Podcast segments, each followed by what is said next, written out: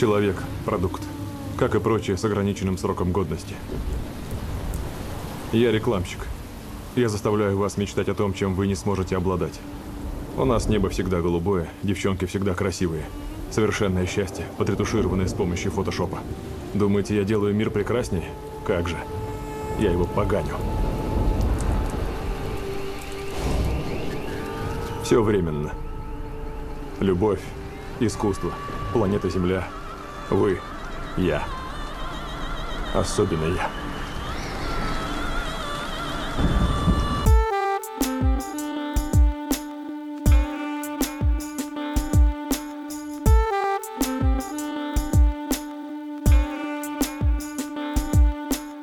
Друзья, а, сегодня вы слушаете подкаст «Крысиное товарищество». Как и каждую субботу мы с вами постараемся вас развлечь, отвлечь от грустных мыслей. Это 74-й выпуск. С вами его бессменный ведущий я, Дамир и Лёша. Всем приветики. И сегодня у нас гость Максим Масюков.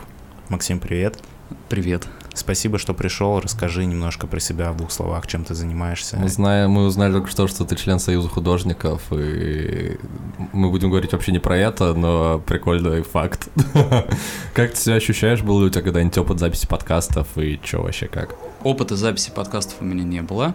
А ощущаю себя, конечно, необычно, потому что, э, э, в принципе, это новый опыт, и когда у тебя новый опыт, э, тебе всегда интересно и немножко волнительно, но э, с каждым годом и с каждым разом э, новых опытов становится все меньше и меньше, так что, возможно, в процессе я уже раскачаюсь.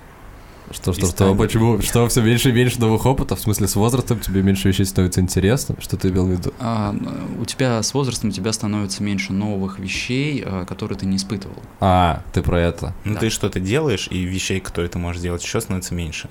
Блин, ну мне кажется, в целом глобально в мире вещей, которых ты можешь еще сделать, становится больше. Ну, типа, появляются всякие новые активности, VR и все такое. Макс, я тебе рекомендую расслабиться, максимально получить удовольствие. А, так, а что-нибудь еще, помимо того, что ты член Союза художников, какие у тебя, какие у тебя мысли, ощущения от записи? Это все выглядит так, как ты себе это представлял. У нас тут достаточно, мы стараемся создать уютную атмосферу, поддерживать, а, наливать им чаек и так далее. Ну, я, наверное, открою секрет для слушателей подкаста. Я Лешу уже знаю э, практически два года. Вот с Дамиром познакомился только сегодня, и, э, в принципе, Леша всегда старается создать очень вокруг себя атмосферу. дружескую атмосферу, чтобы себе было комфортно. А, это такая черта его характера. Э, я думаю, у него получается. Блин, ну зачем ты, зачем ты меня нахваливаешь? Ладно, давайте... Он уже красный, как сеньор помидор. давайте начинать, переходить непосредственно к нашим темам, которые мы будем обсуждать, и поехали.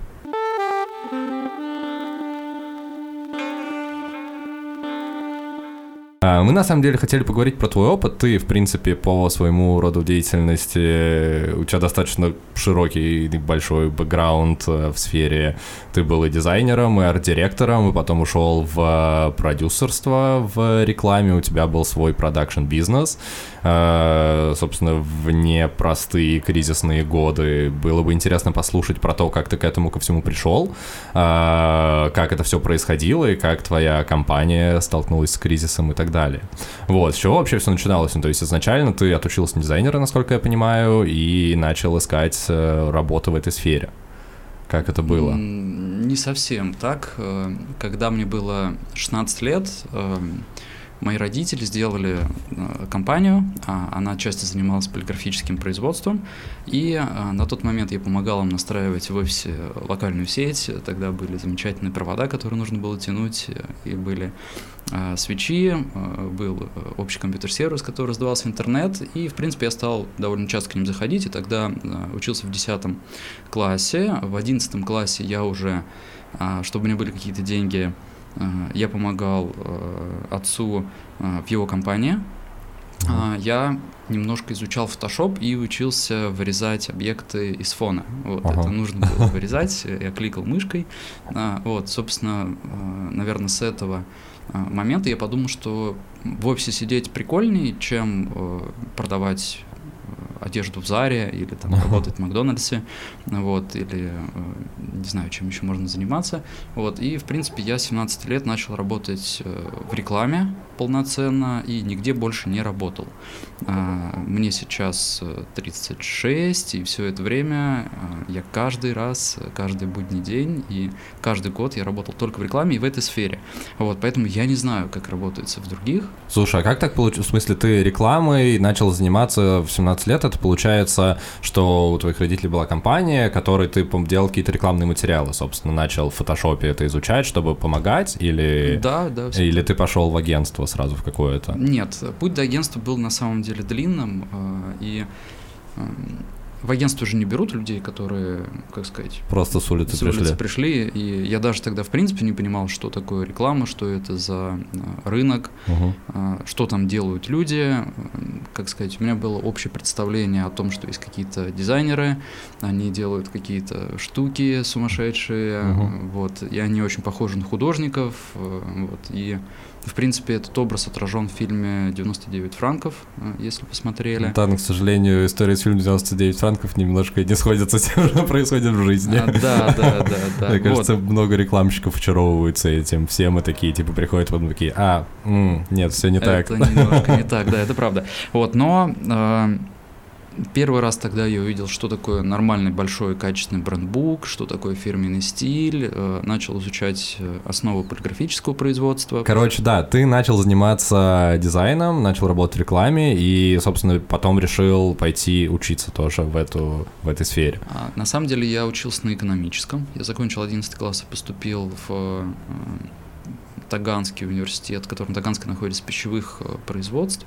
Вот, э, проучился там три курса, а, как раз это примерно совпало с периодом а, того, что мне нужно было идти дальше, развиваться, потому что работать с семьей это с одной стороны круто, а с другой стороны домашние проблемы, потому что я жил тогда с родителями, а, переходят на работу, рабочие проблемы переходят домой, это все смешивается, э, случается много конфликтов, нужно было сепарироваться, как-то отделяться, да, уже в тот момент, потому что это вызывало отторжение. Ну, в смысле, с точки зрения проживания совместного и с точки зрения работы. Ну, то есть ты хотел Да. что-то дальше свое делать в- отдельно от семьи. ну, не свое, как-то дальше развиваться Ага. идти. Вот. Но мне тогда повезло, потому что я решил не продолжать свою деятельность, э, не учиться дальше на экономиста.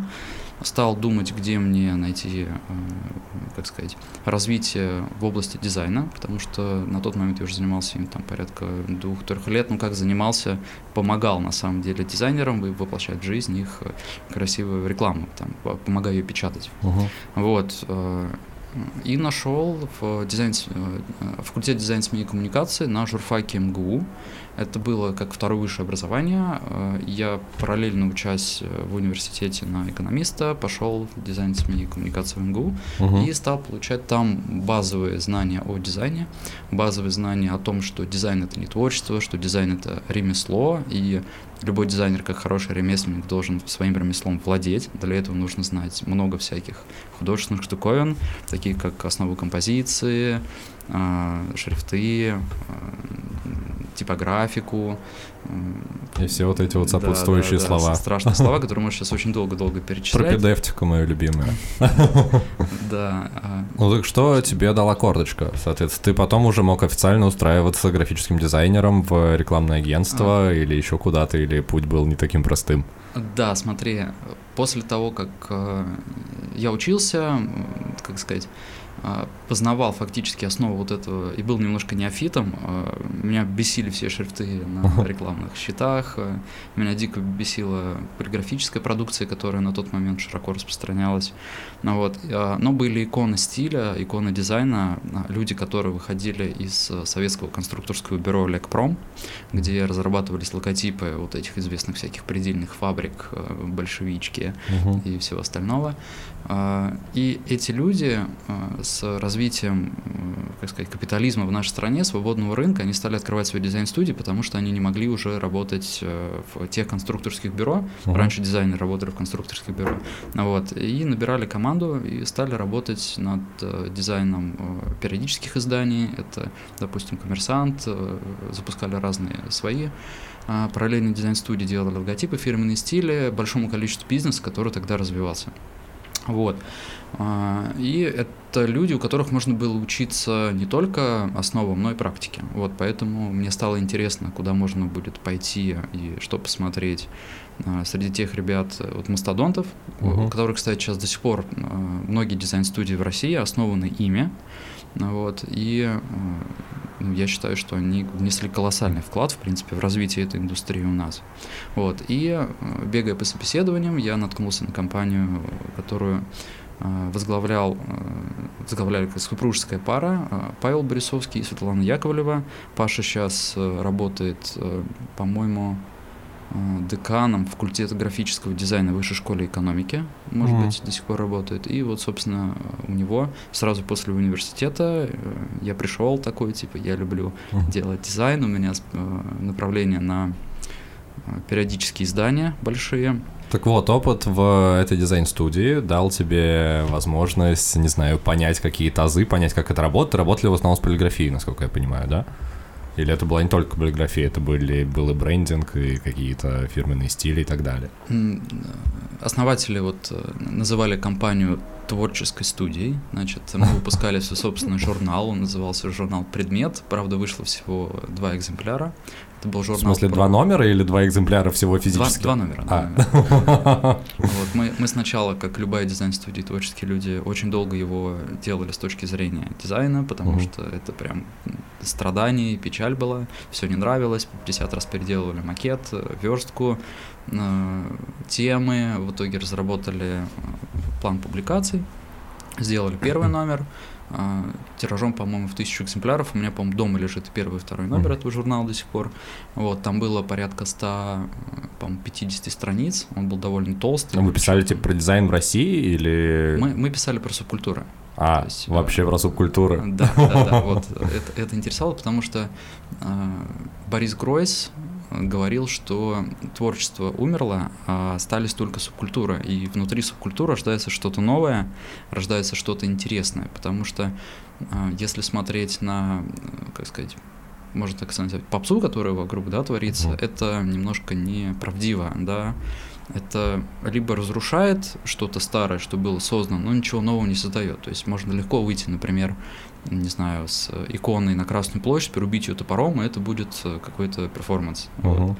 А, но в, в этом акте уничтожения ты ничего нового не создаешь, ты разрушаешь старое и выражаешь этим самым свою какую-то либо политическую позицию, либо там религиозную.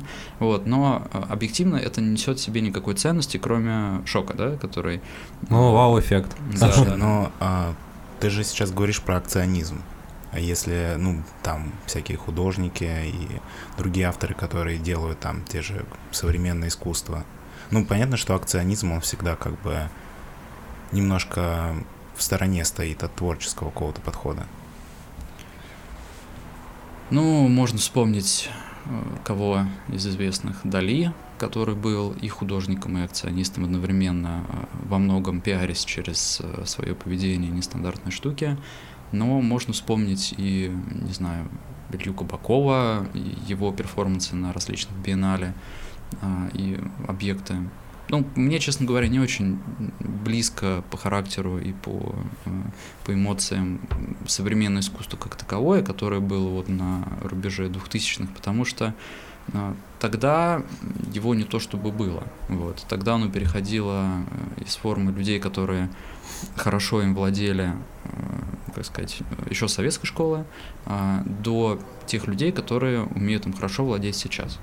То есть и бум субкультур, который был тогда, э, в них порождалось что-то новое. Поэтому это было интересно, это было интересно об этом рассказывать. Тем более э, субкультуры, они в широком смысле слова, например, от э, людей, которые обожают Volkswagen Жук как автомобиль, да, и, э, например, Петлюра был, э, по-моему, даже президентом клуба Volkswagen Жук и э, собирал старые жуки, где только мог их достать, они были все такие развалистые, непонятные, неказистые, и другие люди, которые вот на этих старых там 40-летних, там 30-летних автомобилях собирались большой толпой и куда-то ехали. Вот, либо, например, люди, которые э, любят голубей. Вот, и э, голубятники это тоже субкультура. А, ну то есть ты про субкультуру в широком смысле этого Конечно. слова. Я просто хотел поспорить немножко с э, цитатой, которую ты до этого привел, что субкультура-то по факту сейчас не особо, не особо присутствует в нашем мире. Ну, наверное, да, сейчас скорее вот... Наверное, сложно сейчас говорить об этом. Это, наверное, тема отдельного выпуска. вот. Да, давайте немножко вернемся, Да, а то мы да. углубились куда-то в современное искусство субкультуры. Э, Соответственно, журналы выпускали, ты работал, набирался опыта, и в дальнейшем ты уже стал, типа, больше арт-директором. Мне просто интересно, как перешел твой, произошел переход к продюсерству, к производству именно. Или тебе это просто тоже было интересней? Ну, в какой-то момент стало интереснее, чем производить руками. Ну, смотри, в тот момент э, мне все было интересно, потому что Ага. это был для меня большой новый мир, в- э, всякие встречи с людьми, там, логотипы для банков, мы занимались играв дизайном. После вот этой творческой мастерской э, мы с друзьями из университета попробовали сделать свою дизайн-студию. Это совпало на примерно 2008 год. Вот, мы такие, оп, сейчас... После кризиса как раз до, нужно- кри- до кризиса. А, до кризиса До 2008 кризиса, да, да, да. Ага. Вот. а, ну и такие, все, давайте сделаем. Ну, в Давайте. смысле, из института с экономистами или из института с дизайнерами? С дизайнерами, А, дизайнерами, ага. да, с друзьями. Вот, и с двумя друзьями мы сделали Возможно, компанию. если бы взяли экономистов, вы, вы бы предугадали ситуацию получше. Да, вот, и... Ну, вообще, как бы кризис в России, к которому вернемся чуть позже, это такие черные лебедя, а, как сказать, данные которых есть у людей, наверное, близких к власти, а у людей обычных, ну, ты не знаешь, что тебя ждет.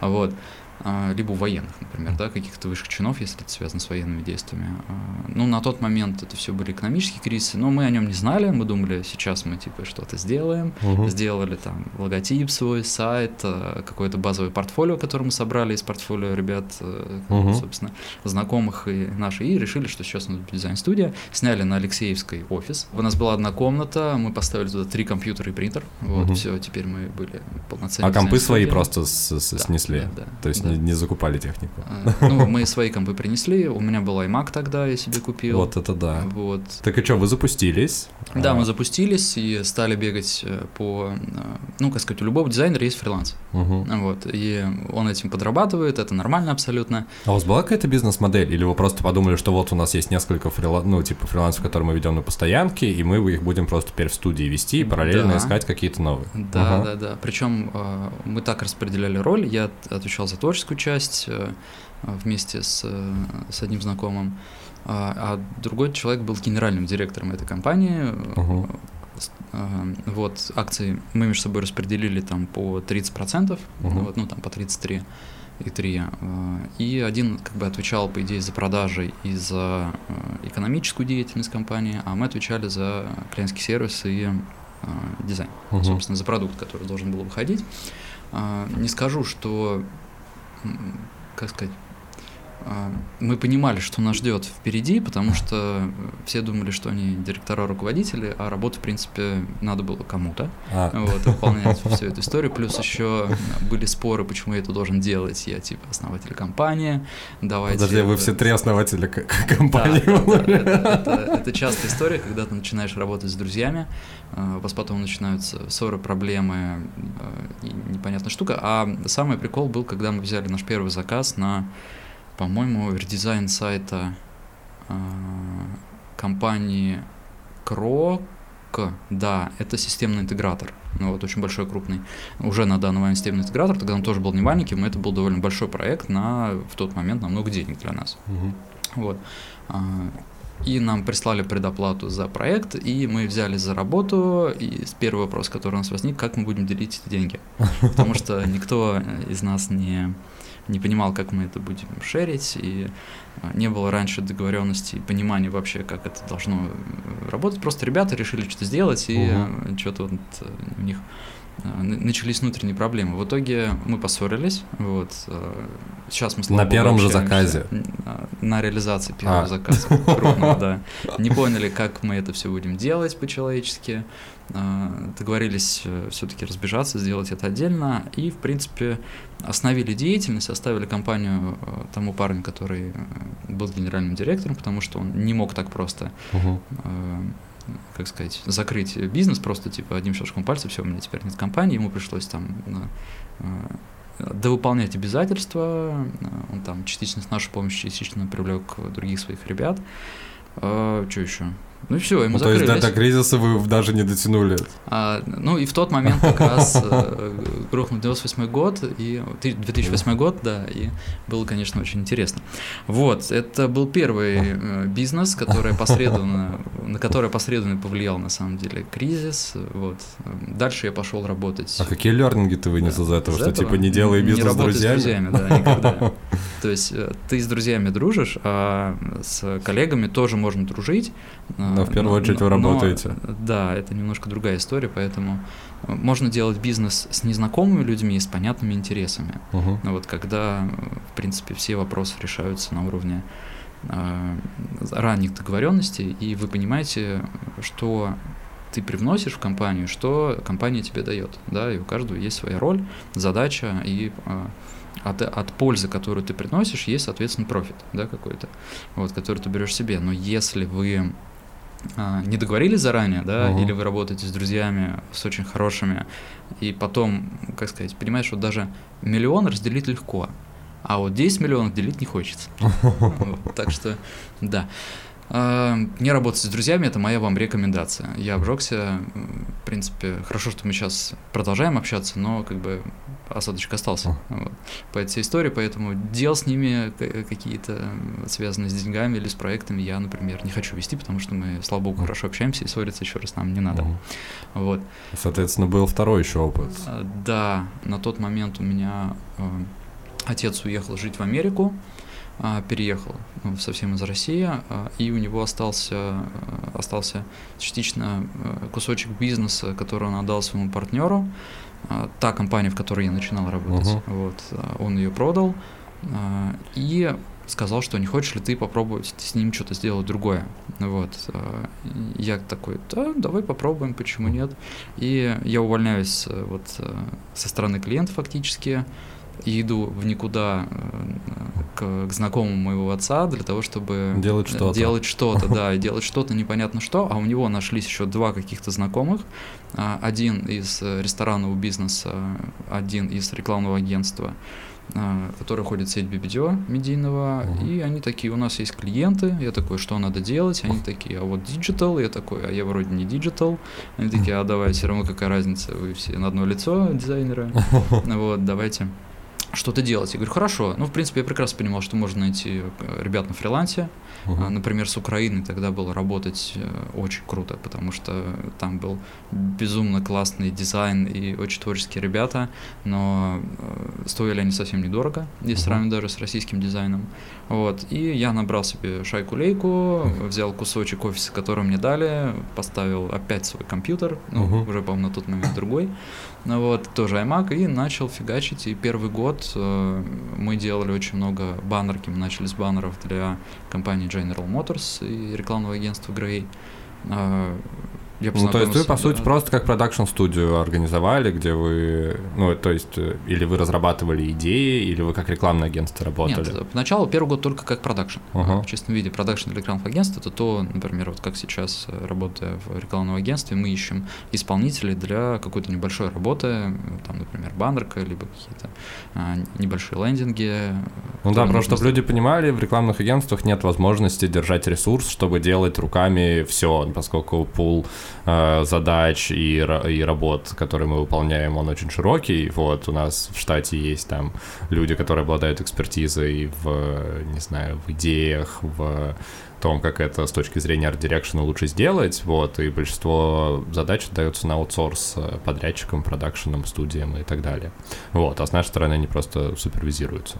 Да, и вот как раз э, вот в этом втором бизнесе мы назвались Digital Solutions Group. А, а почему Group? Э, Потому что у вас было три, три человека и подрядчики. Group, там было уже готовое юрлицо, вот, и а, нам просто его дали. Классика. Да, да, да. Мы просто такие, ну ладно, будет так.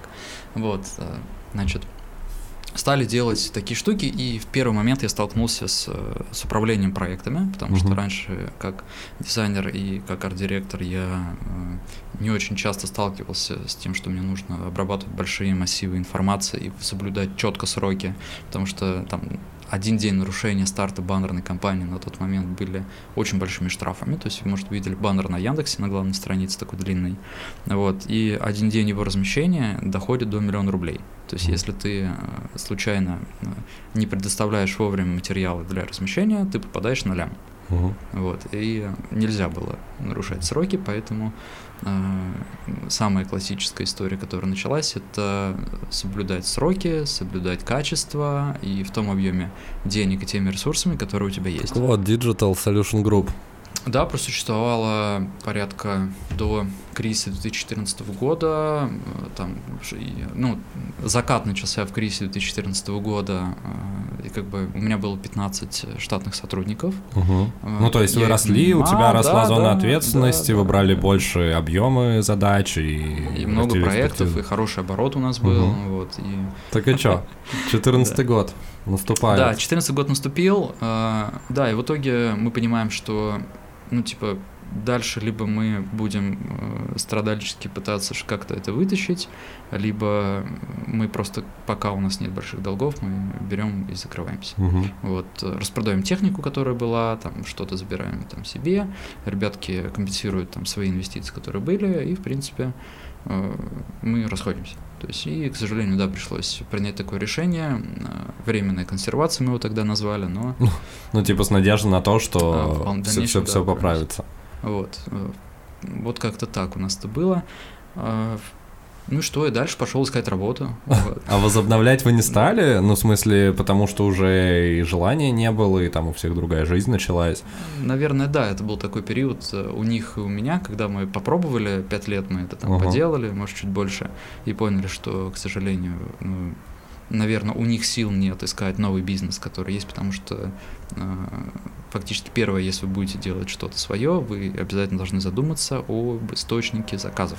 Мгм. Вот, э, у нас он, э, как сказать, генерировался большими агентствами, которые в кризисный период свернули свою деятельность сильными клиентами, а ньюбиза у нас не было как такового, поэтому прежде всего строите отдел продаж, Мгм. строите его хотя бы как-то, чтобы он хотя бы что-то вам приносил, А, и диверсифицируйте клиентский портфель, иначе можете наткнуться на момент, когда а, схлопывается какой-то сегмент рынка, либо схлопывается, а, не знаю, там, иностранные партнеры, вот как сейчас, и вы остаетесь ни с чем. Я думаю, сейчас такой период будет у многих людей, а, которые с этим столкнутся, и нужно будет что-то решать. Ну, то есть классический пример Да. про не кладите все яйца в одну корзину. Всегда Да. нужно все разделять, чтобы Да. все работало. Да, да, да, да, да. Но бывает такое, что когда у тебя прет что-то конкретное, ты э, делаешь усилия на эту сторону Мгм. и немножко забиваешь на параллельные процессы, которые нужно делать, потому что у тебя прет, зачем тебе это надо, ты растешь типа x4 в год и а, по обороту, и ты не понимаешь, типа, все будет нормально, впереди там розовые пони бегают на ламборджини, и все будет классно. Вот, но на самом деле все это может закончиться в один прекрасный момент, э, в принципе, да. А а может и не закончится, то есть как повезет. То есть, ну, я бы рекомендовал всем попробовать э, частично сделать что-то свое, потому что потом, через несколько лет или там через 10 лет вы будете такие, блин, вот надо было тогда что-то попробовать. Вот попробуйте. Вот Но реально. это, кстати, на самом деле даже вот с точки зрения, не знаю, нашего подкаста мы часто даем всем совет, что типа, если хотите что-то попробовать, ну типа, правда, надо попробовать. Потому что даже если это не получится, если будет какой-то негативный опыт, это будет в любом случае опыт, который тебе что-то даст, и спустя какое-то время ты скажешь, блин, а я вот это делал. И мне кажется, так в целом про все и про любое свое дело, про любую свою деятельность, типа, блин, надо просто пробовать и смотреть, что из этого получается, потому что если стоять и ничего не делать, ну, типа, как-то грустненько в целом.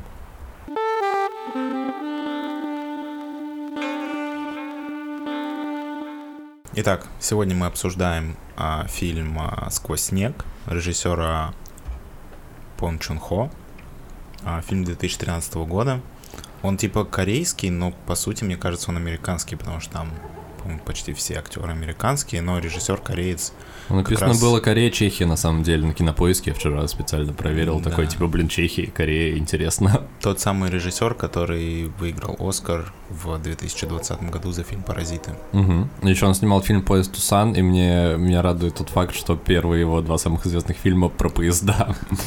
Потому что в фильме «Сквозь снег» а, это, ну, постапокалипсис а, Ну, некий три- триллер, произошел. боевик, да. Ну, да, по сюжету, ну, типа, это антиутопия, на мой взгляд, что-то такое. Вот, и единственные люди, которые остались на Земле, это один поезд, который за год э, едет вокруг Земли просто по, одному, по путям, по Мне кажется, ты железнодорожным. немножко не с того начал. Было глобальное потепление, и в рамках борьбы с глобальным потеплением некоторые страны распылили над собой какое-то специальное вещество, которое должно было охладить планету, но они переборщили, и планета замерзла совсем. Мгм. Единственное место, где можно выжить, это сеть дорог, которая растянута вокруг Земли, и по ней едет поезд на вечном двигателе. И, собственно, которым- в нем живут люди. Да, руководит э, какой-то очень известный и богатый предприниматель, э, который все это изобрел.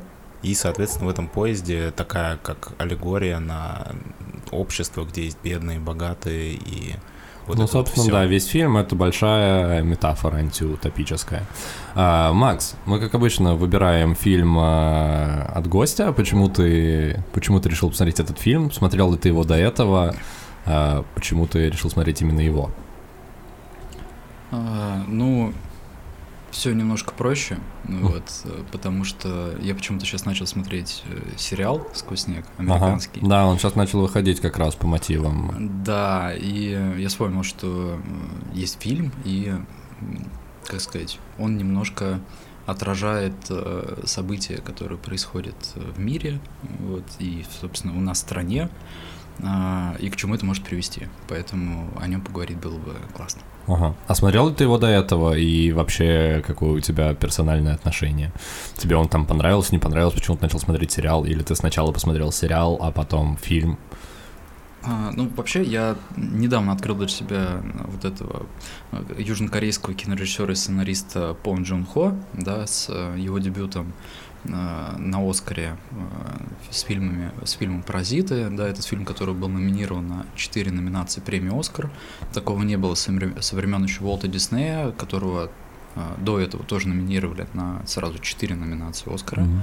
Вот, и, в принципе, э, его творчество, ну, такое довольно интересное. То есть я с ним начал знакомиться уже после его дебюта на, на Оскаре Мгм. и посмотрел а, несколько его картин, в том числе вот фильм «Сквозь «Сквозь снег». снег». Да. Мгм. Вот. Ну, мне кажется, перед тем, как вообще говорить об этом фильме, нужно немножко рассказать о режиссере. Вот. э, Этот э, режиссер, э, он вырос довольно такой интеллигентной семье. Его отец был графическим дизайнером. О, вот это да. Да, да, да, да. Вот. И он еще с э, юных лет э, интересовался кино. Мгм. Еще в школе понял, что он хочет стать режиссером, собственно, и пошел по этой стези.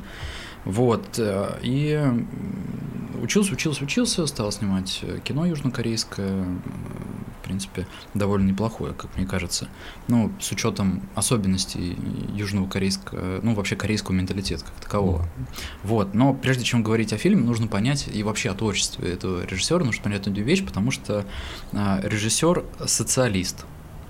Внимание, он э, в рабочей партии Южной Корее присутствует, и он в своем творчестве, как бы, а, в каждом своем фильме раскрывает а, какие-то проблемы капиталистического мира как такового. Вот. Ну, в принципе, в фильме «Паразиты» ну, прослеживалось это.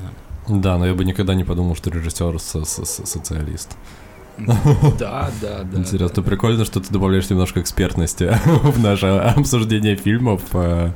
Блин, прикольно. Что еще? Еще, еще, еще есть Вот, какие-то факты? э, Ну, Действительно, я просто, на самом деле, фильм «Сквозь снег», я смотрел его в 2014 году, сейчас к записи я его смотрел второй раз, А, и тогда я даже не знал, что это корейский фильм на самом деле, и кто режиссер, я вот, для меня вчера стало новостью, что режиссер, который снял «Паразиты», чудесное кино, которое мне очень нравится, э, и «Сквозь снег» снимал ну, этот же кореец.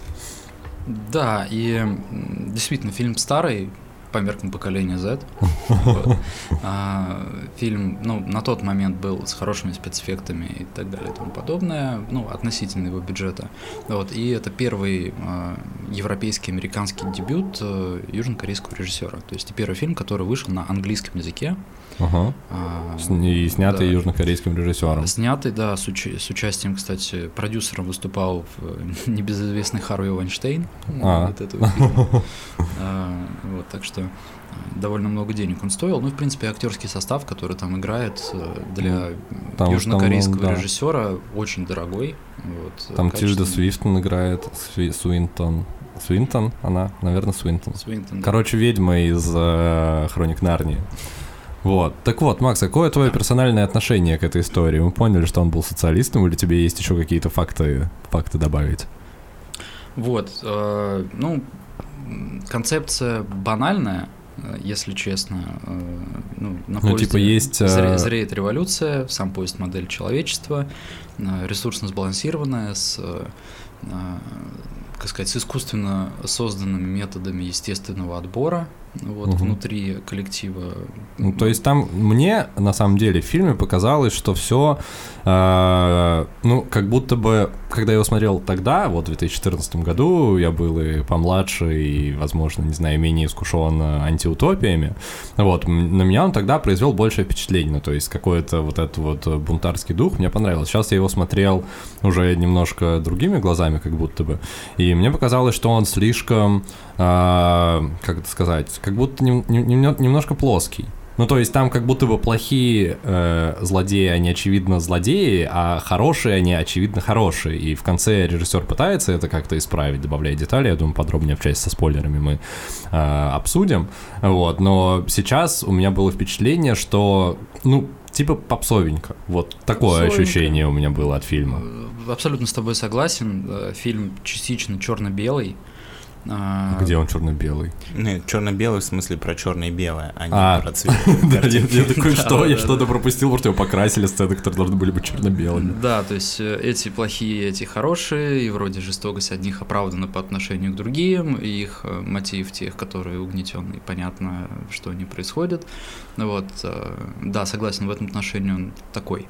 А, ну, на тот момент, когда он выходил, вот эти небольшой пивот, который происходит в конце, и изменение мнения там, главного героя о происходящей ситуации, да, то Мгм. есть ему как бы открываются глаза на мир, это такие. Я вообще люблю фильмы, у которых э, неожиданная концовка. А, И, не- не- не- несколько слоев. А, да, но супер прям крутым этот фильм назвать нельзя, но э, Определенное связи- удовольствие можно получить. Да, с событиями, которые сейчас происходят, э, и того информационного как бы жесткача и токсичности, которая на нас со всех сторон льется, примерно это похожая история. Ну Вот. Но э, и в итоге мы все равно как бы не знаем той правды, э, за- которая стоит за всеми событиями, которые происходят. То есть э, когда-нибудь, мы, может быть, ее узнаем, но вот. И, например, если все это, как сказать, э, разовьется в, в совсем плохие вот эти э, язвы капитализма, которые вырастет, да, а, то нас может ожидать примерно такое развитие событий. Ну вот, но надеемся, что этого не будет. Вот, а так, да, если смотреть фильм с точки зрения логики, то довольно странно, почему люди, когда земля замерзали, построили огромную железную дорогу. Это большой вопрос, как бы, к их э, умственным способностям, зачем это надо. Там не то, чтобы кто-то был фанатом поездов, и зачем этот поезд, который, зачем может было сделать в бункере, ну, типа, что происходит, почему, ну, и в том числе люди, Если бы которые... это да. сделали в бункере, это был бы Fallout. Э, Давайте плавненько переходить э, к части со спойлерами уже, чтобы мы могли более предметно что-то обсудить и не бояться испортить впечатление о каких-то сюжетных поворотах. Ну да, от себя скажу, что с точки зрения сеттинга фильм, на мой взгляд, очень много к нему вопросов. Я даже не знаю, будем ли мы их сегодня обсуждать, ну потому что, наверное, это вообще не имеет отношения. Типа в целом, как существует поезд, почему ну там... да, просто там как бы поезд состоит из э, клуба, школы, а, бани, суши-ресторана, большого количества вагонов с ментами и большого количества вагонов с бедными людьми. И вопрос, для чего это все было создано и как это работает, ну, меня не покидал на протяжении всего фильма. Ну, как такой боевик-триллер, он захватывает там красивые костюмы, красивые Ну, Ну, есть вот действительно запоминающиеся сцены. Да, такие вот кадры, как когда они там заходят в один из этих вагонов, там их встречают а, охрана, которые все такие типа в черных масках с Карательный топорами. Ну, батальон. вы- выглядит круто, Мгм. бесспорно. Вот, я думаю, что по поводу высказывания фильма мы обсудим с части со спойлерами, а насчет всего остального мы вроде бы все сказали. Да, как обычно, смотрите на свой страх и риск. Если что, фильм доступен в кинопоиске по подписке Яндекс Плюс. Можете спокойно зайти и посмотреть. Да, на этом мы будем переходить к части со спойлерами. Если вы не смотрели фильм и не хотите услышать какой-нибудь сюжетный поворот, то перематывайте к следующему тайм-коду.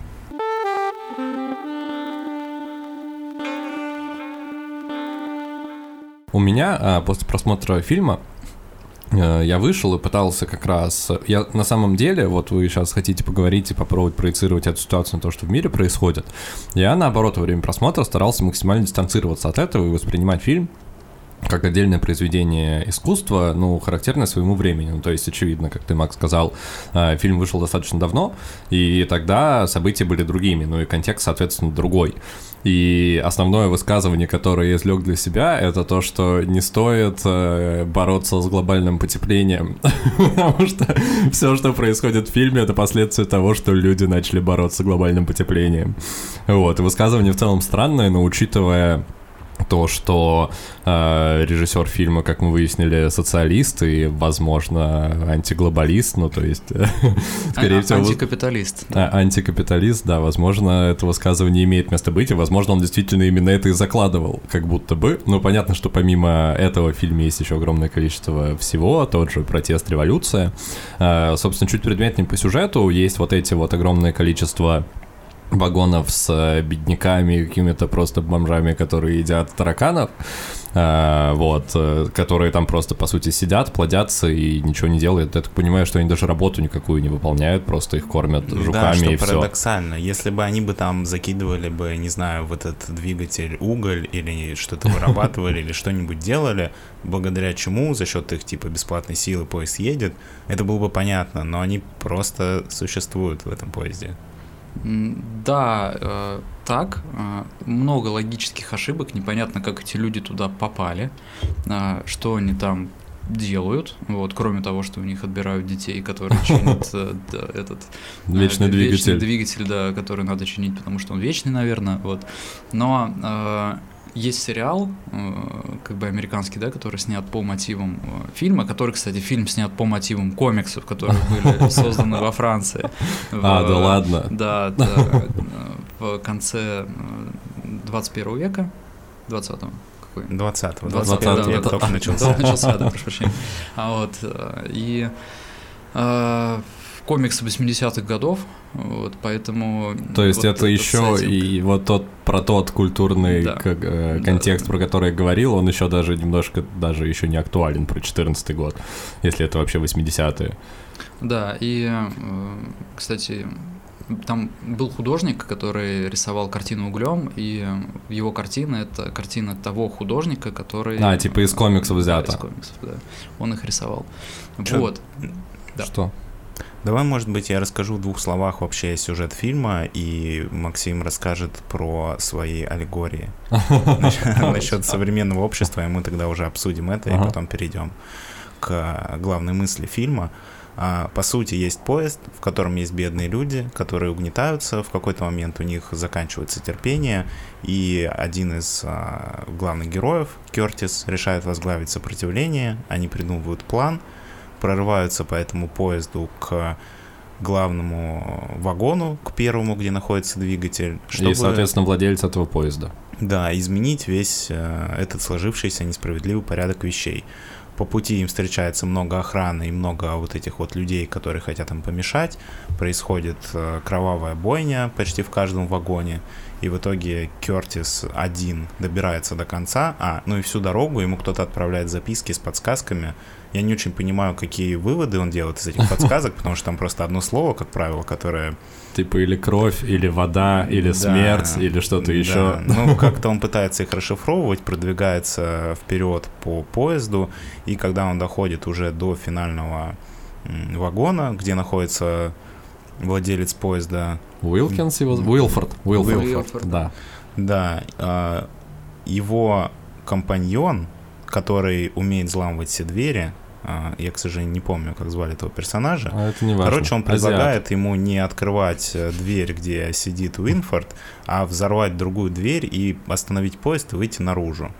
А, Но все-таки ситуация складывается так, что главный герой заходит в главный вагон, и там а, ему владелец поезда Уилфорд рассказывает, что вся его революция была срежиссирована, и что все это а, естественный, ну точнее не естественный, а искусственный естественный порядок поддержания баланса в поезде Ну да, и что... предлагает ему стать э, новым владельцем поезда, потому что тот уже устарел и готов ему отдать эту должность.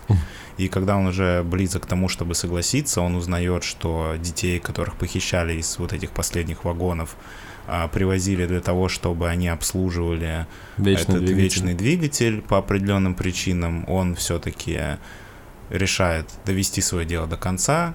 Он расправляется с Вилфордом, и они взрывают а, эту дверь, ну, чтобы выйти из поезда. Поезд сходит с рельс, и в итоге спасается дочь одного из этих героев, а, молодая девушка, и вот этот маленький мальчик, который Чинил поезд. чинил поезд, вечный двигатель. Да, а весь поезд взрывается, все это происходит вообще в горах, там сходит э, лавина, и то есть, по сути, умирают все, кроме двух человек. Это 17-летняя девчонка, которая родилась в этом поезде, и пятилетний еще мальчик. Да, негр. и они выходят в вечную мерзлоту, видят там белого медведя, и, собственно говоря, на этом фильм заканчивается, и какова их даль- дальнейшая судьба а- а- остается на откуп и фантазию зрителя.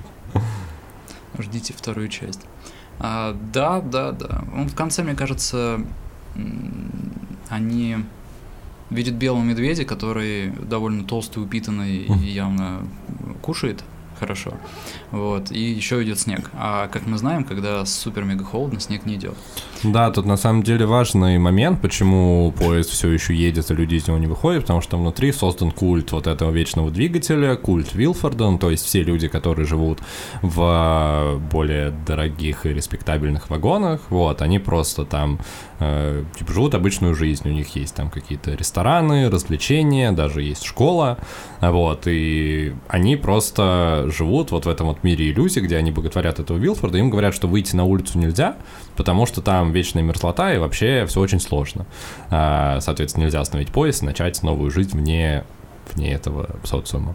Вот, соответственно, когда наши герои пробираются к начальному вагону, они замечают два момента. Первое, то, что вечная мерзлота ее стала меньше, вот, соответственно, что потепление пошло, это замечает как раз вот этот вот азиат, который вскрывает все двери. И второе, это снежинка появляется, то, о чем ты, Макс, сказал, что типа, когда слишком холодно, снег не идет. И там еще был какой-то третий момент с э, растениями, который я не очень понял, потому что азиат говорит на своем азиатском языке, и его почему-то не переводят и не дают субтитры. Вот, и в целом я обо всем догадывался, ну, то так, то сяк, вот. И, короче, они поняли, а, ну, собственно, азиат предложил выйти, потому что он увидел, что а, климат меняется, и, возможно, можно будет построить новую жизнь. Я не очень понимаю, как это можно будет сделать с 17-летней девчонкой, еще пятилетним мальчиком, которые никогда не жили в мире Ну, слушай, вне я поезда. думаю, что это не так важно, потому что Кертис, главный герой, он хотел эту систему либо перестроить, либо уничтожить. Мгм. Точно непонятно.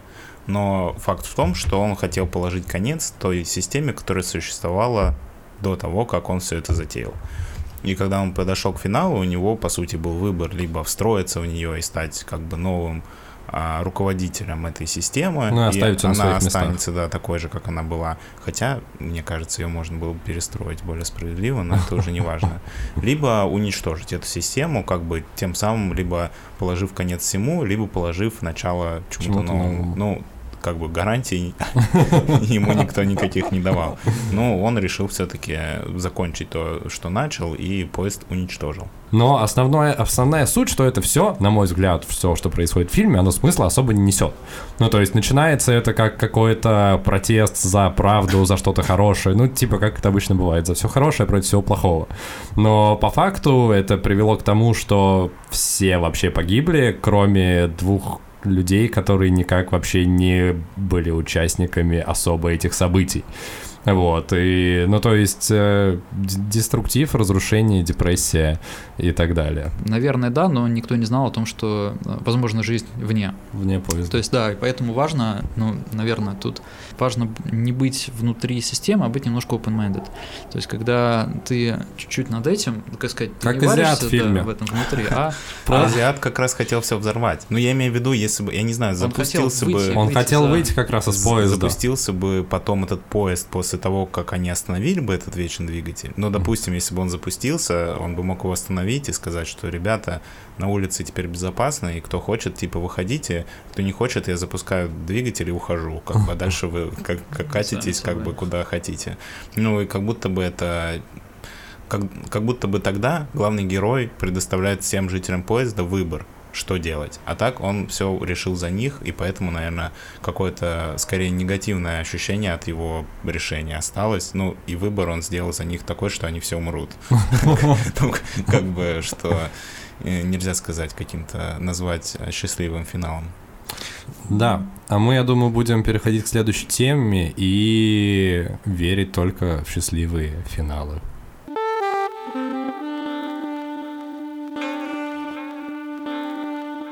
Макс, у тебя достаточно большой опыт, как мы поняли, по обсуждению первой темы, э, налаживания процессов э, работы команды, продюсирования и так далее.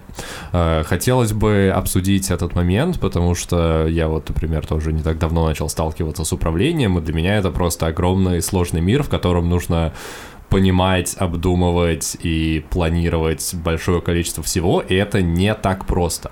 А, может быть, у тебя есть какие-то лайфхаки, какая-то теория, какие-то а, поинты, которых ты придерживаешься, и как вообще ты это все строишь, именно, именно а, работу команды, а, работу а, коллектива, чтобы делать клевый, классный продукт, и чтобы просто все ехало. Да, Леш, а, ну, с чего бы хотелось начать, наверное, с того, что э, в одиночку мы ничего не сможем сделать. То есть надо быть и, не знаю, и гонцом, и на дуде, и, и грецом, чтобы хоть как-то э, в одного все вытягивать. Но как бы люди соединяясь в группы и э, с общей целью, с, оч, с общими понятными задачами и приоритетами могут чего-то добиться. Вот. Построить большое здание, сделать там классную машину, там быстрый самолет, э, там, э, сделать свою жизнь эффективнее, лучше и проще. Угу. Вот. Соответственно, э, вопросы, которые возникают, каким образом э, этим людям донести ту задачу, которая перед ними стоит, каким образом построить процесс так, чтобы он э, там не как Вавилонская башня в какой-то момент рухнул, если ты делаешь что-то большое и сложное, вот, э, и чтобы все были счастливы и получали удовольствие да, от процесса. Вот, соответственно, тут начинается, ну, как сказать, в любом управлении проектов, э, проектами самая важная часть — это люди, с которыми ты работаешь, и а, те таланты, которые есть у этих людей, и, собственно, тот материал, ну, из которого тебе надо что-то сделать. Mm-hmm. Вот. А, как как говорил Артемий Лебедев в свое время, что там, допустим, даже то же самое арт-директорство, а, допустим, арт-директор это не дизайнер, который сам делает что-то руками, а инструмент а, арт-директора это дизайнеры, которые mm-hmm. будут э, что-то делать. Вот. А, ну, что самое важное, нужно понять э, коллектив, да, то есть э, с которым ты работаешь, э, кто что может делать, кто что делать не может, где ты можешь их подстраховать, либо чему-то научить, и какие, как сказать, point ы в работе они могут закрывать, а какие не могут. Ну, да, то, есть то есть просто сначала с точки зрения там hard skill ов и всего такого, ну, просто у тебя есть какой-то объем задач, которые тебе нужно выполнять, угу. и ты понимаешь, какие люди тебе нужны, но условно их находишь с точки зрения того, что вот руками они это сделают делают.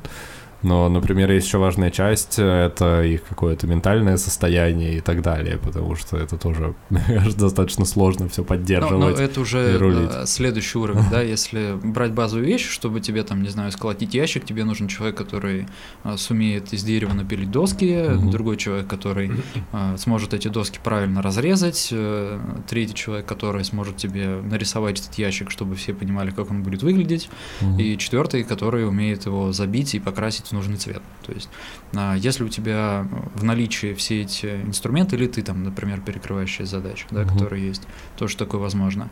Вот, э, нужно всех этих людей, наверное, собрать, да, и объяснить людям, э, что мы, собственно, делаем, и зачем мы это делаем, то есть, и а, как- какой профит будет им от этого всего. Ну, то есть, То есть- идейная составляющая тоже нужна. А, Концепция и вопрос мотивации. То есть, э, а дальше ты уже начинаешь распределять задачи по этим людям э, по заранее согласованному плану. Это тоже важная история. И у продюсеров существует э, продюсеров, которые не звездами занимаются музыкальными или кино, а продюсеров, которые, э, например, в рекламе либо э, project management, либо, например, люди, которые делают какое-то там большое приложение мобильное, либо сайт, либо там большую рекламную кампанию, у них такая поговорка существует, что если ты на первом этапе все круто продумаешь, все этапы, да, там учтешь все риски, которые есть, то потом ты ничего не будешь делать. Мгм.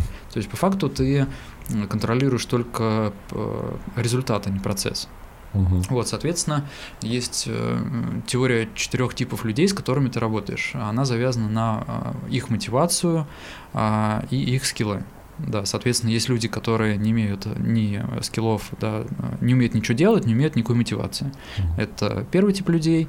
А Второй тип людей, которые а, имеют мотивацию, но ничего не умеют делать. А Третий тип людей, э, которые умеют что-то делать, но не имеют мотивацию. Четвертый, у которых есть и мотивация, Мгм. и, а, соответственно, умение. Но это, как правило, самые эффективные сотрудники, А. которых мало и которых ты очень хочешь себе в команду найти обычно. А, Но в основном э, это как бы тоже такое, там есть э, не черное, не белое, есть много различных градаций между ними, вот, но, допустим, каждому типу людей можно иметь свой подход. То есть, э, соответственно, люди, которые не имеют ни мотивации, ни э, скиллов, ты э, делаешь для них очень подробные, четкие инструкции на простые задачи. А, Например, в Макдональдсе это очень четко разработано. Ты, ты, и над этим человеком тебе нужно иметь контроль по процессу. То есть ты Мгм. такой, типа, ты картошку почистил? Почистил. Э, Типа, сколько картошек почистил? Там, две, две, там, э, порезал на вот эти кусочки, порезал, там, правильные кусочки, правильные, молодец. Вот, соответственно, засунул их в фритюрницу, засунул, типа, пожарил три минуты, пожарил, типа, завернул в бумажку, завернул, отдал, отдал, все, молодец, типа, вот. Э, Дальше начинается, ну, то есть, вот классическая такая история, а, с которой связаны не особо сложный интеллектуальный труд, э, технический, который можно описать по а, маленьким этапикам, и на каждом из этапиков просто понимать, что, что человек делает все правильно. Мгм. Вот. Следующий вариант людей, у которых есть мотивация, но нет скиллов, да, этим людям нужно обучение, то есть у них есть желание что-то делать, уже не нужно контролировать его так сильно по процессу, ему нужно просто э, давать чуть более сложные задачи и э, в зависимости от того, как он будет их выполнять, помогать ему их реализовывать. Ну, чтобы его ему не становилось скучно, его мотивация и Не амбиции, падало, да, да, да, не да, падали. Вот. А Третий вариант людей, у которых есть э, скиллы хорошие, но ему становится либо скучно, либо неинтересно, да. Мгм. А, Вот, в этом случае нужно э, этому человеку давать чуть, наверное, больше зоны ответственности для того, чтобы э, нагружать его э, ну, такими более серьезными задачами, а, чтобы ему стало интересно, да. То, есть момент, когда человек из сотрудника начинает становиться управленцем, да, начинает контролировать уже других людей и чувствует ответственность свою не только за задачу, которую он выполняет, но и за людей, которые с ним работают. Вот. Э, как кто-то сказал, э, самая э, крутая штука, которую человек может испытать, это власть. Мгм. Вот. Поэтому власть для этих людей может стать больше мотивацией. Мгм. То есть, когда он может на что-то влиять по процессам, да, как-то выстраивать себя и так далее и тому подобное. Их нужно поддерживать на уровне того, что если у тебя что-то не получится, ты не бойся. Да, то есть я тебе помогу, а, я буду твоей крепкой спиной, поэтому не бойся косячить, даже если, ну, стараюсь, конечно, не косячить, но если ты накосячишь, типа, ты и сам э, научишься, да, но и а, как бы ничего страшного не произойдет, потому что я всегда Потому что это рядом, в любом да, случае опыт, поддержка, да. Да. А, и четвертый тип людей это идеальные, не знаю, таких есть, таких нет. Ты им просто говоришь, что надо сделать, они делают, уже вообще не обращаешь внимания. Как они это делают, чем они это делают, что они делают. Просто они э, показывают тебе тот результат, который тебе нужен. Просто эмоционально стабильные, адекватные люди, Да. которых не, так много. Это про коллектив э, и про людей. Вот. Слушай, про планирование еще хотел. Ты сказал, Да. что нужно и важно идеально все спланировать, чтобы потом отвечать только за, за результат, а не за процесс. И как будто бы это тоже очень сложно, потому что задачи, они не бывают типовые. Ну, по крайней мере, там, не знаю, в нашей сфере. И, соответственно, ты не можешь учесть всего, и в любом случае происходят какие-то форс-мажорные ситуации, какие-то новые водные появляются, и я не представляю, каким нужно быть э, супермозгом, чтобы действительно все запускалось и ехало. Ну, то есть э, всегда нужно быть, э, типа, вовлеченным. Ну, то есть я, например, до сих пор не научился как-то это примерно хотя бы выстраивать. Ну, то есть у меня есть какие-то э, попытки настроить, там, не знаю, на, нужно, типа, на 15 шагов вперед. У меня пока получается, там, на 4 шага вперед спланировать. И есть ли здесь какие-то, не знаю, может быть, тоже лайфхаки, методики, с помощью которых можно э, это эффективнее делать? Ну, смотри, эм, во-первых, опыт. То есть понятно, что если ты там построил один дом, э, ты столкнулся с миллионом разных проблем, э, с которыми ты не столкнешься, когда ты будешь строить второй дом. Мгм. Когда ты построишь третий, четвертый дом, э, э, у тебя уже будет все гораздо проще. Когда ты построишь десятый дом, ты уже все будешь знать. То есть э, для тебя не будет ничего нового и э, никаких сюрпризов в процессе, наверное, кроме там каких-то супер экстремальных, э, не связанных с процессом, а связанных с внешними обстоятельствами, ну, наверное, можно будет избежать. Вот. Э, Опыт. Это прежде всего. Где можно набираться опыта? Опыта нужно набираться у старших коллег. Вот, э, поэтому, м, как сказать, если люди там выходят там в Африке на охоту берут с собой молодых, а молодые смотрят, как старшие что-то делают, э, и старшие передают им знания. Да, это, э, то есть в разной форме это происходит, там, в форме историй каких-то, да, там, Мгм. то есть ты набираешься опыта всегда у людей, всегда у других, у людей, у которых что-то было. Либо ты набираешься опыта на собственных ошибках, наступая 54 раза на грабли, которые вокруг тебя разбросаны. Ну, То это есть- тоже рабочий метод в целом, он, возможно, более... Но он, он, возможно, даже более действенный. Потому что не всегда, ну, типа, например, лично свой какой-нибудь пример приведу. А, ну, то есть мне всегда проще самому разобраться. Ну, то есть на меня редко работает пример других людей. Ну, то есть мне сложно как-то убедить себя в том, что, типа, у меня будет так же. Или, например, мне может не нравиться, не знаю, ролевая модель или, ну, конкретно примеры, ну, типа, я такой, ну, вот у меня так не будет. Вот, и потом, ну, типа, я всегда иду через путь граблей, как, как мне кажется. Слушай, ну давай так, это творческий подход, на самом деле, к, к путь граблей, если мы его так назовем. э, И во многом такие люди э, меняют э, бизнес, меняют сферы, э, открывают новые инсайты, потому что если ты не зашорен, да, как бы и ты видишь, что в процессе есть какие-то вещи, например, э, которые можно сделать лучше, прикольнее, интереснее, они, собственно, э, рождаются через э, Ну, через переосмысление поиск. творческое, да. Мгм. Вот, э, если взять, э, например, там, опять же, этих банальных известных людей типа э, Стива Джобса, э, Илона Маска и же Мгм. с ними, вот, эти люди, которые э, идут по пути граблей. Вот, они что-то делают, э, как они это видят, да, то есть э, какой-то цели, и постоянно сталкиваются с кучей проблем, которые им приходится решать, э, постоянно наступают на 50 тысяч миллионов граблей, как бы, но от этого мотивация их не Становятся как падает. будто бы более уникальными, да. Да, но, но в итоге, конечно, их творческий потенциал все равно закончится. Вот, и- Рано или поздно. да, да. рано или поздно, да. Либо они там умрут, э, как сделал Стив Джобс, да, и Что? а, теперь, да, мы О боже. Умеем. А, Либо, не знаю, э, здоровье, конечно, Илону Маску, молодец. А вот, а, дальше, при планировании, да, ты говоришь, типа, Мгм. как спланировать на все. Есть, короче, такая штука, если что-то должно пойти не так, это обязательно пойдет не так. Да, закон Мерфи. Да, а, ну как бы это про, про бутерброд, что он падает всегда маслом вниз, и Мгм. э, всегда в какой-то ситуации, которую ты э, делаешь, э, если ты видишь какие-то моменты, которые либо на опыте, либо по рассказам других, либо по, по информации там со стороны э, у тебя могут пойти не так, не сто пудов пойдут не так. Если ты работаешь, допустим, с какими-то фрилансерами и либо с людьми, которые ты понимаешь, что они не очень ответственные, сто пудов в какой-нибудь важный момент он исчезнет, проспит, не придет, не сделает ничего, не этот как его, тебе хорошего Э, не предоставит вовремя, либо сделает что-то не так, обязательно все пойдет не так. Это тут сто процентов надо это понимать.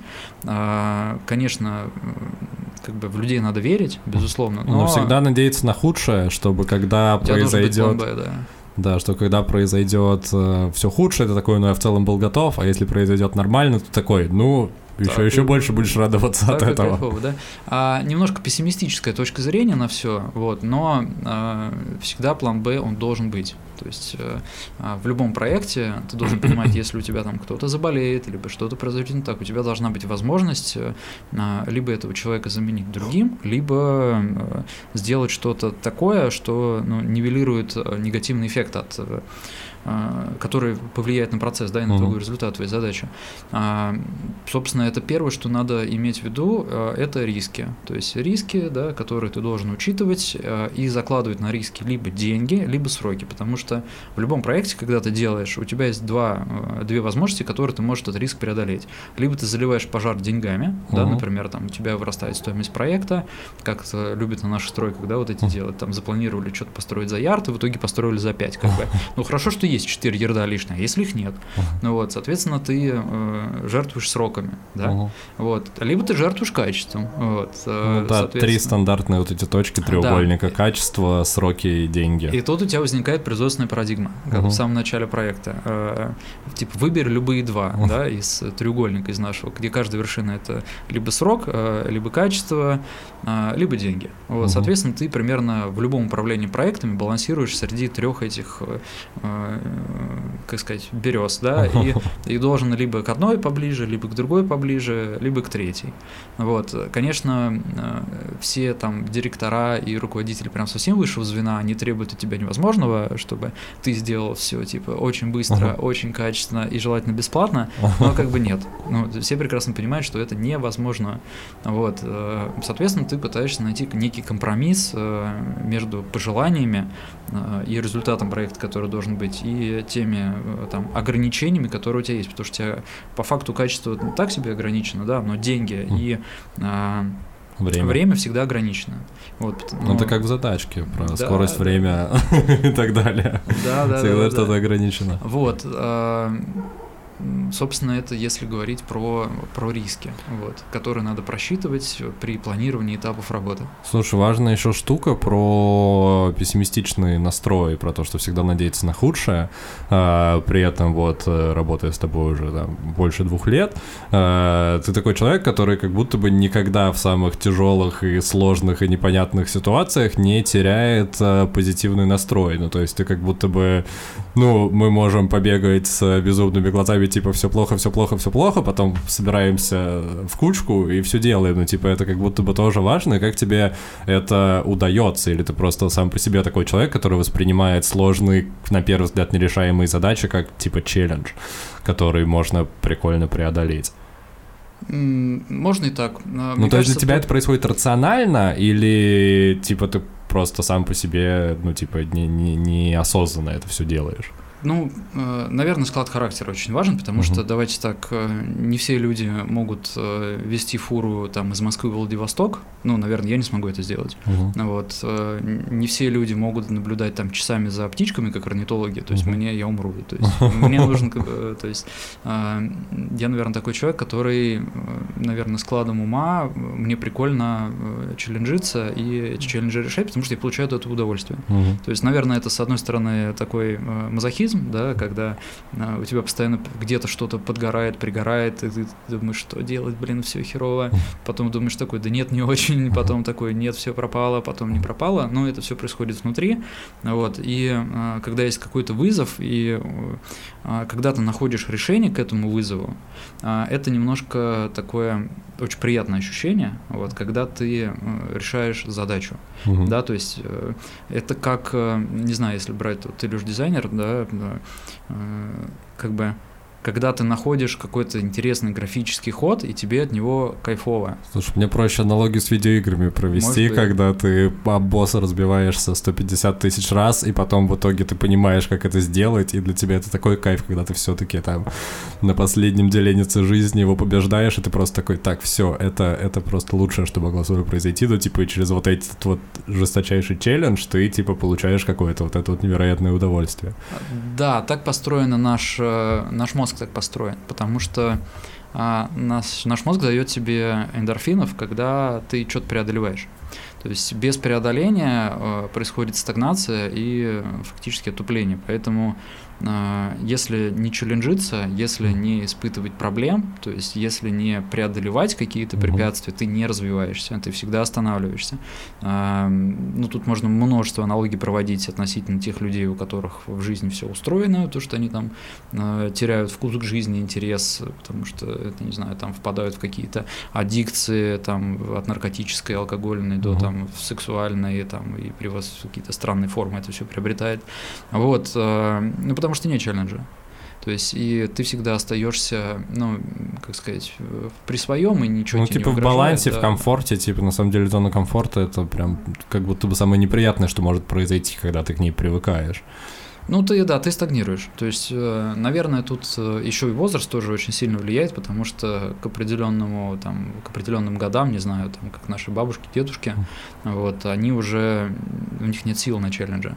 То есть они хотят, типа, просто кайфануть, короче, вот, и наслаждаться э, решением, э, э, наслаждаться плодами тех решений, которые они, если пол- получится, это наслаждаться. Ну, типа, по ходу всей жизни принимали. А, да, походу все же не принимают. Ну, у кого-то получается, у кого-то нет, но типа концепция такая, что вот ты повзаимодействовал с внешним миром, челленджнулся и так далее и тому подобное, что-то достиг, и что-то заработал, и в конце концов ты это наслаждаешься, да, то есть это можно смотреть как на параметры всей жизни, а можно смотреть на решение какой-то задачи, да, то есть ты кайфанул от того, что ты пришел к какому-то решению, это классно. Да, супер. Слушай, еще по поводу личной мотивации хотел поговорить. Э, насколько вам кажется, типа, возможно ли ее брать внутри себя, культивировать мотивацию? Или же это должно происходить извне? Ну, то есть часто бывают ситуации, когда тебе не хватает мотивации на то, чтобы что-то сделать, там, принять какое-то важное для тебя решение, там, не знаю, поменять работу, сделать какой-то первый шаг в новом бизнесе или что-то такое, вот, и как правило, ну, типа, когда это рабочий процесс, настроенный там в офисе, например, э, мне кажется, хорошо, когда есть у сотрудника личная мотивация, но дополнительно эту мотивацию должен давать руководитель. Вот. э, И насколько... Давайте так, насколько у вас получается в себе черпать э, силы на мотивацию, чтобы мотивировать себя на вот этот вот новый челлендж, на новые какие-то свершения? Ну, то, что касается меня, не знаю, мне кажется, что, наверное, идеальный случай, когда ты от того, что ты делаешь, можешь заряжаться мотивацией, ну, как ты говоришь, извне. То есть ты делаешь какое-то дело, и тебя мотивирует просто сам факт того, что это дело делаешь, ну, или какая-то цель, которую ты за ней преследуешь. Ну, у меня, допустим, в моей работе, да, сейчас период, когда у меня уже не очень хватает мотивации для чего-то, и я смотрю на эту ситуацию так, что пока я здесь, я как бы стараюсь заряжаться этой мотивацией с каких-то других источников, Мгм. чтобы потом, ну, просто я смотрю на это как вот есть человек, у него есть внутри какое-то количество мотивации для того, чтобы что-то делать, что угодно. Мгм. И как бы если у тебя нет вещей, из которых ты можешь эту мотивацию подпитывать, то, ну, как бы ты становишься немотивированным. Ну, слушай, ты про всякие внешние факторы, ну, то есть, условно, что, э, типа, ты можешь работать не потому, что тебе нравится работать, а потому что, не знаю, у тебя есть какие-то обязательства, там, финансовые и так далее, и это Ну, тебя Не мотивирует делать обязательно. Мо- работу. Может быть такое, что ты, допустим, ну тебе уже поднадоела твоя работа, но ты по каким-то причинам пока должен там остаться, и ты можешь э, заряжаться каким-то настроем, какой-то мотивацией, например, не знаю, от какого-то хобби или от общения с друзьями. То есть ты там как бы себя уводишь на какой-то уровень мотивации, и потом эту мотивацию направляешь на то дело, которое не очень сильно тебя мотивирует, но ты как бы изнутри себя это туда направляешь. Ну, в идеале, конечно, когда то, что ты делаешь, оно само по себе вызывает у тебя мотивацию, и тебе не нужно ее а, таскать откуда-то из каких-то своих других сфер жизни. Угу.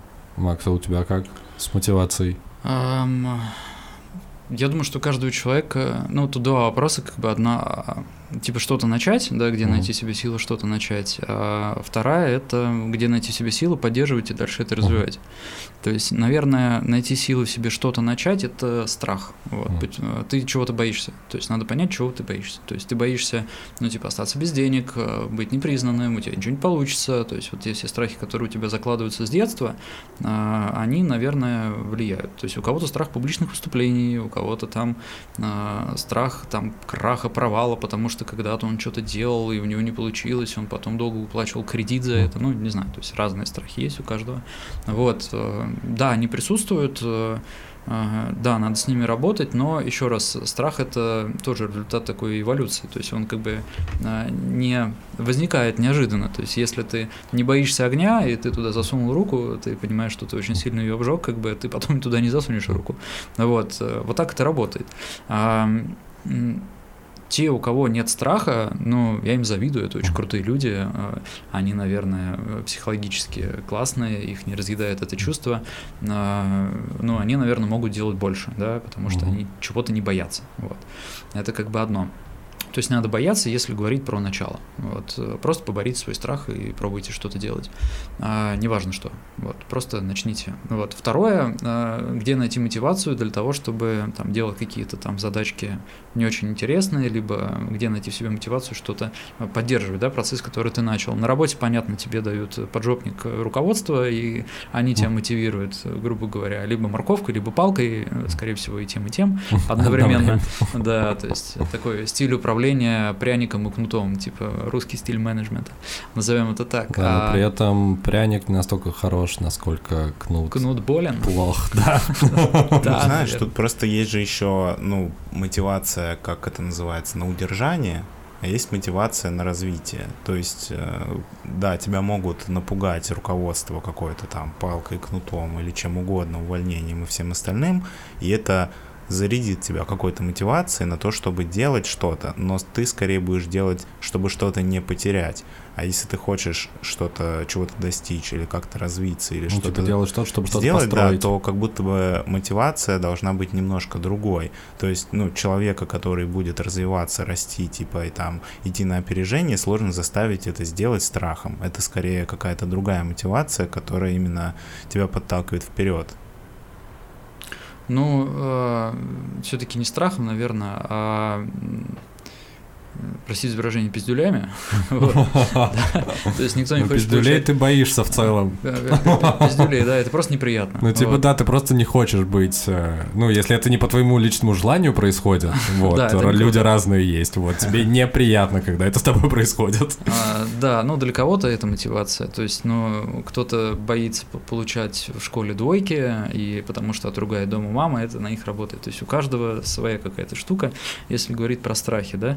А, а если говорить про приятную мотивацию, например, то а, давайте, наверное, глубже в себя копнем чуть-чуть, да, и а, поймем, что как бы процесс, который не завершен, у тебя в мозгу тебя триггерит. Вот. Если ты что-то начал, и это что-то не завершил, как бы, ну, например, я не могу это не доделать. То есть у меня что-то зудит постоянно, я вот там, не знаю, делаю какую-то большую табличку с таймингом какого-то большого проекта, и я понимаю, что если ее не доделал, у меня вот чувство незавершенности, э, вот, ну, потому что мне нужно ее доделать, потому что как она не доделана. То есть, ну, это как типа с книгой, которую ты не дочитал. Э, да, то есть даже если она не очень интересная, все равно у тебя, типа, процесс в голове не завершен, то есть тебе нужно, типа, прийти из, э, из точки А ну, в какую-то логичную точку Б. А если ты к ней не приходишь, э, то у тебя постоянно идет вот этот, э, как бы оперативка твоя загружается. Иногда, Микрогештальт. Да, гештальт не закрыт. Uh-huh. Вот. Надо закрывать гештальты, ну и в работе тоже это очень важная история. Вот. Просто нужно э, немножко контролировать э, свои усилия, которые у тебя э, к приложению темы. Ну, как бы тут приоритизация, да, уже идет. Это следующая тема, которую можно понять, какие задачи важны, какие не очень важны. Вот. Э, какими задачами можно пожертвовать, какими нельзя. Но еще раз, это решается все э, внутри коллектива, исходя из приоритетов, которые у тебя есть. Мне, очень нравится вот эта тема. Я, по-моему, как-то даже в подкасте рассказывал что, типа, мир не идеальный, и ты, у тебя нет возможности э, решить, э, ну вот у тебя есть на день какое-то количество задач, и ты не решаешь, какие ты из них сделаешь, ты решаешь, какие ты можешь сегодня не сделать. Вот, ну типа потому что объективно там 24 часа в сутках, э, которые, из которых тебе нужно какое-то время поспать, а задач, типа, к сожалению, всегда больше. И поэтому тебе приходится постоянно принимать вот эти вот решения, которые тебя расстраивают, типа, что тебе перенести на завтра, что тебе отменить.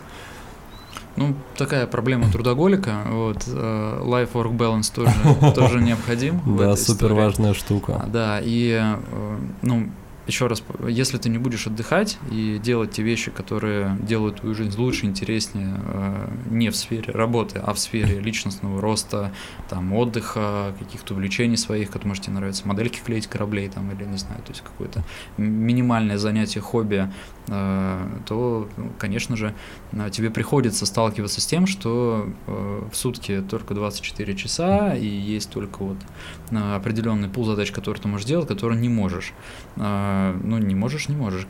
Ну, давай так, от этого никто не умрет. Вот, да, важно это отпускать уметь. Да, типа расслабиться и, э, грубо говоря, ну, если ты за что-то взялся, это обязательно нужно доделать, э, потому что, ну, иначе никак, ты просто будешь необязательным человеком.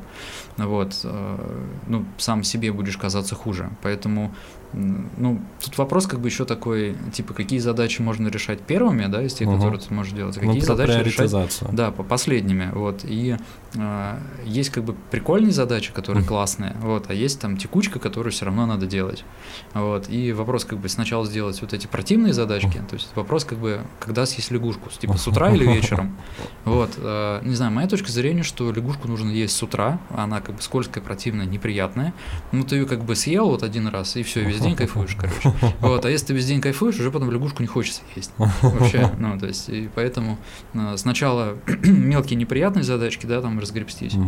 Ну, там письма прочитать, не знаю, у каждого своя там какая-то история. А потом уже приступать к приятным штукам. Это а, и мозг тебя за это награждает, вот, потому что он вырабатывает эндорфины, ну, за счет того, когда ты, типа, таск какой-то закрываешь для себя, он, типа, ага, что-то преодолел, ты тыр тыр вот тебе вкусняшка, вот, грубо говоря, и дальше идти. Но еще раз, э, лягушки есть у всех, у кого-то их больше, у кого-то меньше, лучше их есть в начале, моей точки зрения. Но их всех придется съесть. Это правда. И тут важно еще, наверное, в завершение сказать, что важно в целом этих лягушек, даже мерзких, тоже любить. И даже если тебе неприятно их есть, ну, типа, уметь с этим справляться. И в целом кайфовать от своей работы, потому что работа занимает достаточно большую часть нашей жизни. А, и если ты не получаешь от нее удовольствие, то, типа, такое себе в целом. Так что умейте кайфовать. Да, и выбирайте ту сферу деятельности, от которой вы будете кайфовать. И тогда вы не будете ни дня работать. Будете кайфовать всегда.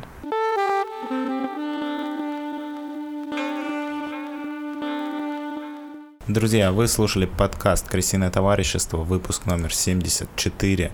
С вами были Дамир и Лёша, и сегодня с нами был Максим. Максим, спасибо, что пришел. Скажи, какие у тебя вообще впечатления от записи и так ли ты представлял себе то, что будет происходить, или ты, может быть, представлял это как-то по-другому? Ну, я думал, я приду в огромную белую студию, где а, за стеклянными дверьми будут сидеть э, два творческих человека, а, вот, э, и будет тишина и красота, и у нас будут супер элитные микрофоны. Примерно мои ожидания оправдались, все примерно так и есть. Вот, э, ребята... Мечтая белой студии. Да, ребята, хорошая студия у нас не белая, немножко желтая, белая, вот, но это тоже приятный цвет. Вот, э, ребята молодцы, все классно, спасибо, что пригласили. Вот, надеюсь, э, зрителям тоже будет интересно послушать. Тебе-то как было, Макс? Как ты себя ощущаешь? Как мы, я себя мы ощущаю? по кайфу. Ну, для меня это первый опыт, я никогда не... Может быть, что-то ты бы хотел улучшить. Мы Нет. всегда рассчитываем на какие-то отзывы, предложения. У тебя есть какие-то вот, с точки зрения человека со стороны? А, типа, может быть, что-то, может быть, не знаю, сока добавить в напитки, потому что сейчас у нас только чай и вино и вода. Может быть, что-нибудь такое. Или на стул подушечку сделать. Или, не знаю, есть ли какие-нибудь ценные замечания? Если нет, то у тебя есть возможность просто пожелать что-то нашим зрителям на следующую неделю, и мы тогда будем прощаться. Мы всем гостям даем такую возможность. Слушай, ну ребята молодцы, ребята развиваются. Э, что можно улучшить, я думаю, в, в процессе вы и сами поймете. Вот.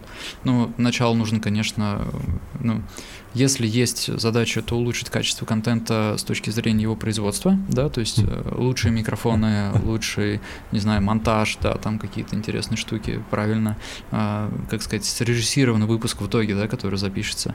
Вот. Э, ну, Ты решил максимально рационально все раскладывать, Макс. Ну, а как иначе, как иначе. Э, ну, типа, мне кайфово, что пригласили, вот. Мне очень понравилось, я приятно с вами провел время. Yeah. И это, наверное, самое главное. Да. А пожелания есть? Ну, да, просто, ребята, развивайтесь относительно зрителей. Да не нам, не нам, зрителям. Зрителям пожелания? Да, зрителям. Ну, конечно, конечно. Нам-то ты уже нажелал. А, поддерживайте, поддерживайте ребят, вот, потому что э, ребятам прежде всего э, нужно, нужно больше количество подписок, лайков, репостов. Э, жертвуйте им деньги. Вы уже сделали себе потребу? Нет, нет, Макс. Ты, кстати, по-моему, первый вообще, кто из гостей желает что-то для подкаста. Да, на всякий случай. Я просто объясню, ребята делают все за свой счет, э, на собственной инициативе. И я думаю, что пришел тот момент, когда э, нужно просить поддержки у окружающих, вот, потому что в это нелегкое время поддерживайте, если вам интересно. Нужно монетизировать, да. Да, немножко подумайте над монетизацией. Э, Все-таки это будет еще одной мотивацией, да, которая вам поможет делать еще больше, лучше, интересней, привлекать, как сказать, более крутых гостей, да, а, может быть, за которым придется платить деньги за их приход, но которых будет очень интересно. Да, если кто-то не знал, гостям мы не платим. Чаем платят. Ну, чай, да. Ну, сколько? А, один а, пакетик. Один пакетик ну, могу, чая, могу еще один приложить, но я в целом не, не учет на это. Да, да, да. да. Ну, вот. Окей. Да, Максим, спасибо, что пришел. На этом будем завершать. Да, с вами был Лысый парень, парень футбол крысиное товарищество. Всем пока и хорошей недели. Bye.